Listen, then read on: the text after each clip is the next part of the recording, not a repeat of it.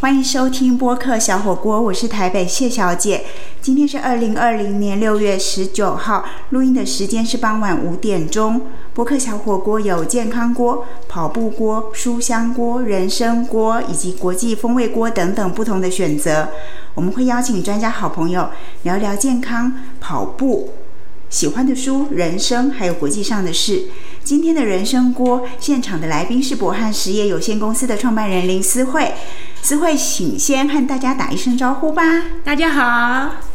对，今天请思慧来呢，我们要听一下她非常不一样的创业历程，还有她很不一样的经营人脉的方式，还有她的生活故事跟生活哲学。好，我们想先跟大家再介绍一下思慧哈。思慧其实是念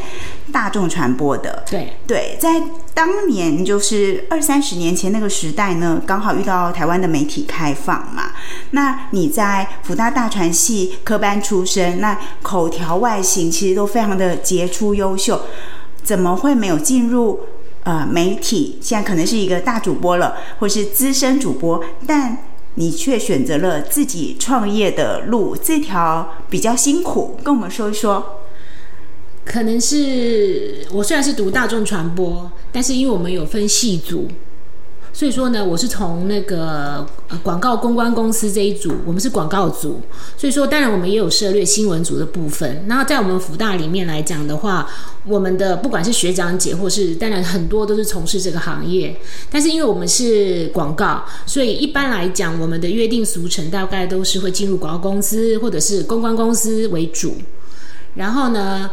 但是我是因为因缘际会。嗯，进入了一个非常不太一样的公司的类型，就是传销公司，是以一个人为主的公司，传销对传销公司。那前提是它不是老鼠会，它是真正合格的公司。然后呢，而后大概几年之后，都是在那个行业里面继续做，因为我很喜欢人，我对人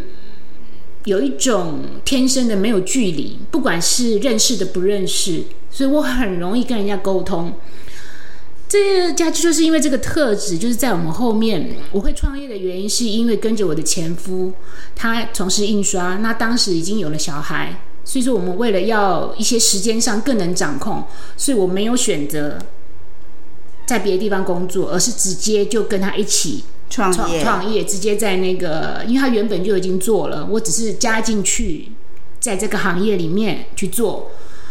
那等于是说从那个时候到现在，小孩长大大概就是二十多年。所以你事实上当时的合法的那个传销公司，以当年那个年代来说，它其实应该也是一个很少见、很不不多见。然后你能够进到那个领域，表示你其实有很杰出跟人沟通的技巧。那我相信它其实也是一个获利很不错的地方。然后你的个性也喜欢跟人沟通。那因为遇到了，就是后来的先生，现在的前夫才离开，然后去创业，为了照顾小孩。但是你有没有想过说，如果你当时做的是不一样的选择，会怎么样呢？当然啦，因为很多人看到我现在的处理事情的方式、跟说话、跟沟通，每个人都知道说，我我不管转到哪一行，或是哪一间公司，其实我都会发展的蛮好的。对，因为那是一个本质个性的问题，所以说我并不会觉得。我是进入到一个工作领域里面，我就会去喜欢，或者是说沉浸于在那个工作领域里面，然后呢，我就会去知道说我如何在这个工作里面得到我应有的快乐跟认同度。其实对我而言，哪一个工作都差不多，因为你都会在工作中找到快乐。对，然后呢，你要 enjoy 它，那你一定要找到快乐。对不对？那你你找到快乐，同时相对来讲，你已经受到认同，你才会快乐嘛。你不可能因为都不受到认同就会快乐，那是不可能的事情。所以那个认同可能来自于你的工作表现，你跟同事的互动，跟客户的关系经营。客户关系的经营非常的，因为我们公司我们这么小型的公司，其实我们这个公司也只有两个人，大部分的认同是来自于客户。嗯，客户给我的认同，其实你看嘛。我所有的客户里面几乎都是十到二十年以上，你看我们认识有多久？嗯，所以说，所以客户其实长久以来就变成你的朋友了。但是客户与朋友这条间的线要拿捏的准，不可以把客户当成朋友，不是不好。而是中间的线，嗯，如何去维持中间的平衡。客户就是客户，朋友就是朋友，其实它中间是有一，但他可能是同一个人，只是在不同时候会产生不同的状况，角色，对不对？他也有可能是我的朋友，对，但是他有的时候是我的客户，你就一定要想到说他也是我的客户，嗯嗯嗯。所以说，当你在客户的时候，你怎么样去处理你的东西的时候，你就要拿出你对客户应有的态度，而不能用你朋友的东西去要求人家说你应该多给我一点，这是不行的。朋友就是朋友，客户就是客户，嗯嗯嗯，不可以逾越那张尺寸，不可以逾越那个地方。嗯，那你当然了，你个人在上面的拿捏就是你个人技巧了。嗯，对。就是我现在再跟大家介绍一下哈，思慧他所经营的公司呢是博汉实业。那我过去我认识思慧超过三十年，我过去一直以为他所做的是印刷业，但是他刚才告诉我，他所做的叫做印刷服务业。所以印刷只是形容词，它的本质是服务业。来，思慧跟我们说一下，对，是这是怎么一回事呢？啊，因为在印刷来讲的话，嗯，它是一个标准的夕阳中的夕阳产业，永远都是叫夕阳产业。可是呢，在这个夕阳产业当中啊，哈，它是一个很很繁琐，然后在台湾的生态来讲，它是一个多段式的加工。多段式的加工，一样东西的一个纸盒的产生，需要经过四到五家，甚至六到七家左右的协力厂才会制作完成。所以说呢，我们是串起中间，我们是串起这条线的人。所以说呢，我才会说我们是服务业，印刷服务业，因为我们会提供我们在各种协力，就是我们各种加工的阶段当中的专业知识累积起来，然后提供给客户。一个最好的选择，应该不是讲最好，适宜的选择。然后呢，来知道说印刷业是一个，嗯，因为印刷本身的精准度不高，它很容易有误差。比如说，我们一般人如果知道的话，会知道有色差。或者是说，你们常常看到报纸啊，印一个图片，为什么边边会有一些黄色或红色跑出来啊？那就是属于印刷不准的地方。所以，印刷是一个很容易有误差的行业。所以说，嗯，如何把它控制的精准，那就是每一家每一家我们。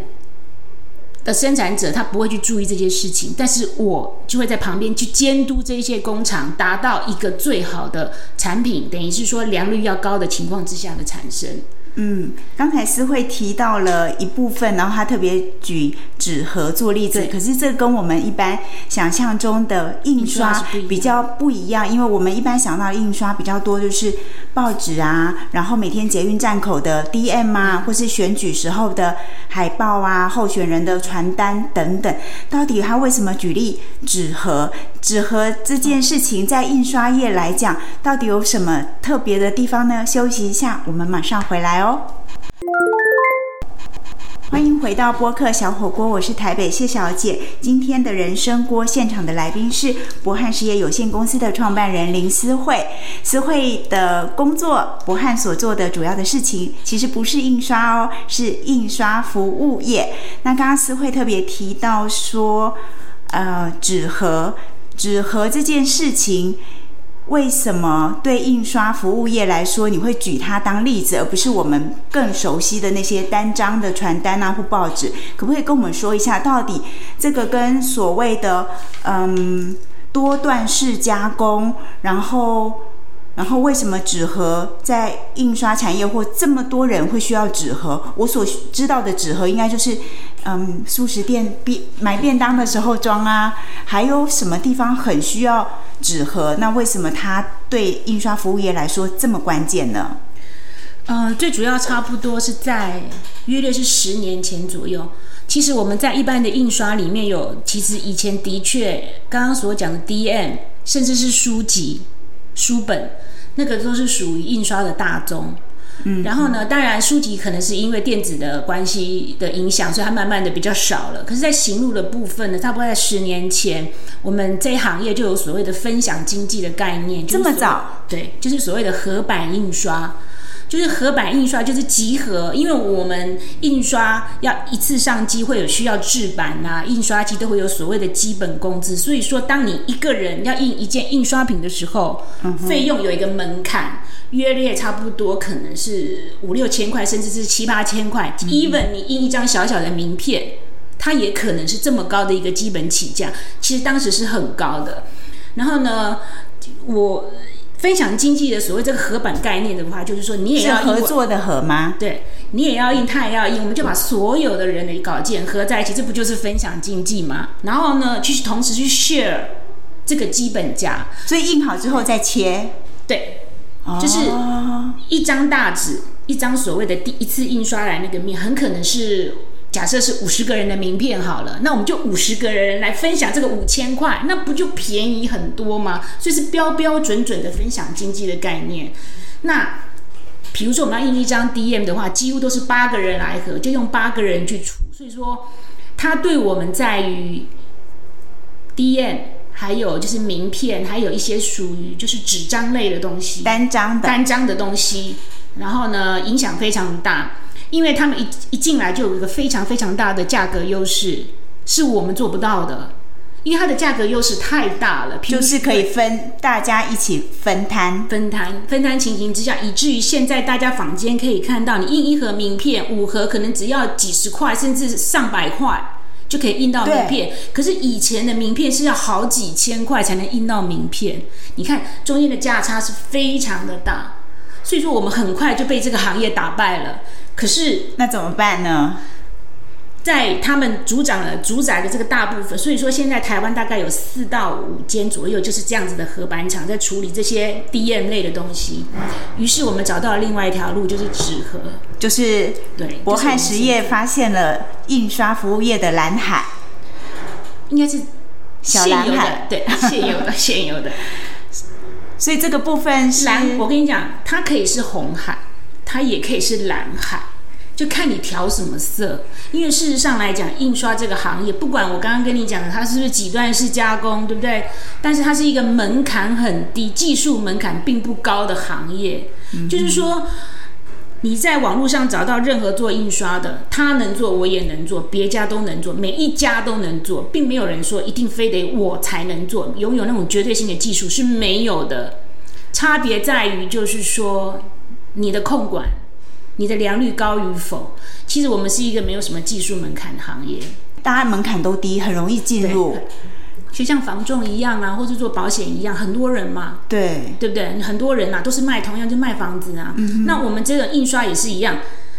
十个叫十个做印刷来的人，拿一个盒子给他，十个人都能做，只是做的好跟不好。嗯哼，然后控制的好跟不好，所以说它门槛并不高。那因为我们。纸盒这行业就是进入的时候，我们自己本身也花了很多学费。所谓的学费就是不断的，因为这行业没有人教你，嗯、你只能做中学，错了再改，错了再改这样子。那你可不可以跟我们说一下，就是在没有商业机密的情况之下呢，跟我们说一下，没有商业机密，就是就是纸盒，就是从一个呃，假设我今天。我到底什么情况之下会有纸盒的需求呢？最主要是你们如果有任何需要包装的东西，大致 PS4，嗯，小至那个呃你的彩妆笔，彩妆笔小小的一个东西，或者是口红盒，它都需要一个纸盒。那我们所有的东西，因为纸盒有标示的意义，因为它才会来知道它的来源什么之类，所以是必须配备。所以说呢，以现在我个人所做，目前的大宗就是健康食品跟保养品，这是我现在目前个人做的大宗。可是，在国外的话，像三 C 啊，像 Apple 啊，Apple 它做的那个盒子，那也就是属于外包材料，它就是纸类的啊，哦、都要对，都要，几乎所有的东西都要盒子。对,对,对，那因为你看到的盒子是不是各种形状都有？那各种印刷非常的缤纷嘛，对，所以相对来讲。它所需要做的东西就很多层，需要去注意的地方就更多。不像一张 DM，DM 就是印好以后裁成四方形就可以用了嘛。可是我们盒子有大小啊，然后有要糊得牢，因为它是一个盒子嘛，它也要坚固啊。然后外要有外面外面又要有保护的作用，不然一一下子放了就坏啦。所以说它有各种，它有比 DM 这种东西还要更复杂的加工，才会成为一个漂亮的盒子。甚至有的盒子是软的，有的盒子是硬的，然后有的要有提袋，例如蛋糕盒。哦，那你看嘛，现在这个行业里面呢，这么多网络上贩卖的那一些，比如说不管是吃的啦、用的啦，啊，他们都需要用盒子包装啊。然后呢，很多设计加上很多设计师在上面也做了很多的巧思啊。所以你现在最重要的就是纸盒，以纸盒为主，然后去做你的印刷服务业。对，哇，很酷哎！这是我第一次知道什么叫做印刷服务业。非常谢谢思慧的介绍，还有更多思慧创立了，还有经营了二十几年的印刷服务业，还有哪些有意思的小故事，跟他独到的人脉经营哲学。我们休息一下，马上回来哦。欢迎回到播客小火锅，我是台北谢小姐。今天的人生锅，我们现场来宾是博汉实业有限公司的创办人林思慧。思慧刚才跟我们说到，她为了家庭，为了照顾孩子，所以放弃了很优渥的、也很喜欢的直销行业，进入了印刷服务业，开始她创业的历程。然后呢，提到了纸盒，开展了分享经济。但其实，在这些获利或企业模式之外，他在做印刷服务业里头，一直有一个部分是让他最念念不忘，也最感动的。从二十多年来，一直都都在心里实践。思思慧可以跟我们说一下，这是什么呢？这个是我第一个非常重要的客户，也是维系到现在。就是我二十多年前开启了跟社福团体的连接，就是在于认识了当时的阳光基金会。那我是乘坐他们的季刊，就是他们的刊物印刷这样子。呃，在与他们沟通的过程当中呢，因为他们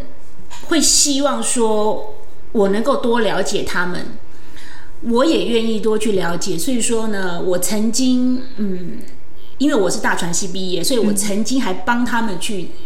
采访客客串采访过，然后有采访过商友，然后整个那个商友的状况，嗯，让我非常的心里很复杂，应该是说很复杂啦。然后呢，然后而后在他们的那个服务的过程当中啊，哈。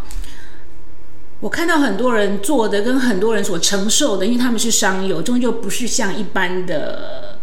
一些团体是不太一样的。在这个过程当中呢，然后再加上当时的应该是宣广部的主任，他给我一个观念，就是说，当我们在做任何事情的时候呢。就是念念在商友，因为他们服务的是受伤的一些朋友，还有念念在捐款人，很多人真的都是把他们自己的钱省吃俭用下来才捐给社福团体。那当你有这，我看到有这么多人在从事像这样子的行业，就也不是行业，就是这样的行为的时候，大家的这样付出，其实慢慢也让我对于。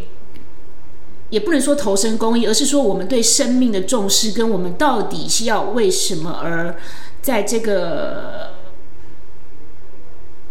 不需要用很多东西去证明你自己好或是不好，而是说怎么去跟这个展现出你对于一些人事、实地物的一种心理跟感想。那那种出于我们不能说帮助，那是一种共同的分享，因为我觉得。并不是说我们一定要站在帮助人才叫做这种态度，而是一种我们懂得去将我们的那种心理比较柔软的地方，然后我们去可以慢慢去跟别人分享，然后散发出来。所以呢，因为有了第一个社服团体之后，慢慢的我就。因缘机会跟了几个社服团体都有连接，然后呢，以至于到现在有服务，大概服务过的，以及现在还有在服务的，大概有四到五个社服团体。然后呢，我就是某一部分来讲，我算是在服务这社服团体上面来讲是很用心，然后也给他们应有的，而且他们也对我非常的好。他们都说一句话：不要让思慧姐亏钱。因为他们会很害怕，我会亏钱，因为呢，很可能嗯价格都是比较低，那万一中间出了什么差错或什么之类的话，那私会姐就会亏钱，那这样不行。所以说，这种这种东西都是互相互相。其实中间有一段就是说，我又因为接触了他们，然后我认识了，我又曾经又我的采访经验，因为除了这一个是采访商友之外，我有采访过差不多三到四年左右，是我在劳工局，我有接到案子，当然也有人是帮我引荐啦。嗯嗯，就是劳工局，我有去采访他们的优秀身心障碍劳工。他们那时候每年的表扬优秀优优秀身心障碍劳工的时候，就会做手册，就是介绍他们的呃优良事迹，跟他们颁奖的时候要用的。然后我们会出一本手册，然后呢，我就中间采访了差不多大概有三到四年，每年都有采访，每年都采访十位，然后会有各种不同的账别，有身障、智障、残，就是不同的账别所选出来的。那四年对我来讲非常的精彩，所以那个四年你是又采访又帮忙印吗？对，我一手包。对对对，然后到现在你说那四年的采访经验非常当然啦，因为每次都来，每次都是十位非常不一样的人。那当然，我本身也要自己去学的，去克服说不同账别有不同的结构方式，跟你所需求嘛不一样，因为不同账别有不同的处理方式，因为。呃，他并不是像每，并不是所有的人都是可沟通的，也有的是不太能沟通的。然后你要透过他父母或什么等等之类，然后在一次短暂的约访当中，你就要得到你应有的讯息。那四年的东西的印刷品我都还有留着，那个对我来讲是很珍贵难得的记忆。而且那四年当中，你看我采访了四十位，在不同账别里面都算是蛮认真工作、很优秀的朋友跟孩子们，因为有一些的确是孩子们。所以，当然，对于我对社服团体的服务，或者是对社服团体的体认，那又更不一样。其实这四年来讲的话，的采访经验其实是很难得，而且真的是你后来继续在印刷服务业里头很重要的养分。对，因为那个会让你的人的眼界，就是说你的心看的部分会跟别人不一样。你也就不会那么去计较一些人生的一些起起伏伏，所以对我而言，嗯，这都是养分一路过来，对不对？嗯。然后他会让你自己的心胸开阔，不会再太在乎一些。别人的一些想法，我现在就是一个很非常标准的，不能讲我行我素啦，我是讲说随心从心所欲不逾矩，这是我人生的非常重要的目标，就不用去在乎别人眼中是不是别人的称赞才叫做肯定，你自己要先肯定你自己，那你别人肯不肯定你，只要我们不逾矩，不影响到其他人，其实你自我肯定是非常重要的。嗯嗯，那你你有自信，你对于你处理事情方面都很有自信，相对来讲，它会反映在你的工作上。所以，我我的朋友、我的客户在跟我讲话的时候，或者是聊天的时候，是不有不会有任何负担的。他跟我我的客户再怎么照顾我，我也是闽南语讲啦，叫聘叫行啦，一切照规矩嘛。我的价格依然是 OK 的，我的服务也依然要到位的。朋友的朋友的情分是一边，但是这个应该在商业上的应该要达到的基本的是一切如常。我有跟过一个我很好的朋友的采购，我跟他很好，他发很多 case 给我做，可是我所有的报价他从来都没有告诉我别人的价格是什么，我从头到尾都是用我的真凭实力跟价格去得到那个案子，就是说。中间的那条线要分清楚，嗯，但是相对来讲，嗯，我没有那么看重那些物质上，或者说我要做多大的原因，的确，社服团体这一段来讲的话，是其实会影响我蛮深的。所以我大概，我虽然没有办法直接去从事义工，但是不管我的人生起落有多穷哦。我每个月的捐赠是这十几二十年来都没有变，哪怕我有曾经非常穷的时候，但是我的捐款没有断过任何一天，这是我对我自己的一个要基本的要求。对，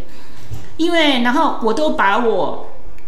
可以服务社服团体的一些印刷品，尽量做好做满。我认为这也是我回馈跟做事的一种方法。我并不一定要拘泥说，我是不是一定得要额外的时间去从事什么。但是这个是工作对对工作，然后我自己能耐能够做得到的，哎，我就一定会尽力就在你的职业经验里面，还有你的工作跟时间，在任何可能的时候，你的企业、你的公司，即便它不是社会企业，就是一个一般企业，但是你用一部分的时间跟精力。然后用同样企业的要求去做社会企业的精神，对，去服务社会福利团体，还有身心障碍的朋友。对，非常谢谢思慧今天跟我们分享这些。我们可以发现，思慧其实是一个口才非常好、非常流利的人。但他刚才讲到社服团体很多感动、很多难忘的历程，他其实有一点。有一点速度慢下来了，应该陷入很多的回忆里面哦。对我们非常谢谢今天思慧来到现场，跟我们分享她精彩的故事跟人生，不管如何起起落落，都记得分享、关心跟帮助比我们更需要帮助的人。对，以上就是今天的播客小火锅，非常谢谢您的收听，也非常谢谢博汉实业有限公司创办人林思慧，也是我。三十多年的好朋友，我也要谢谢你给我这个机会。这可是我第一次上广播，我也非常的高兴，也非常的兴奋。这就是自己的自媒体啦，还没有到广播，就是 podcast。那我们希望慢慢做，也是在做兴趣，然后把觉得值得的事情跟特别的经历跟大家分享。那播客小火锅每个星期会更新一次，祝福大家一切平安。我们下礼拜见，拜拜，拜拜。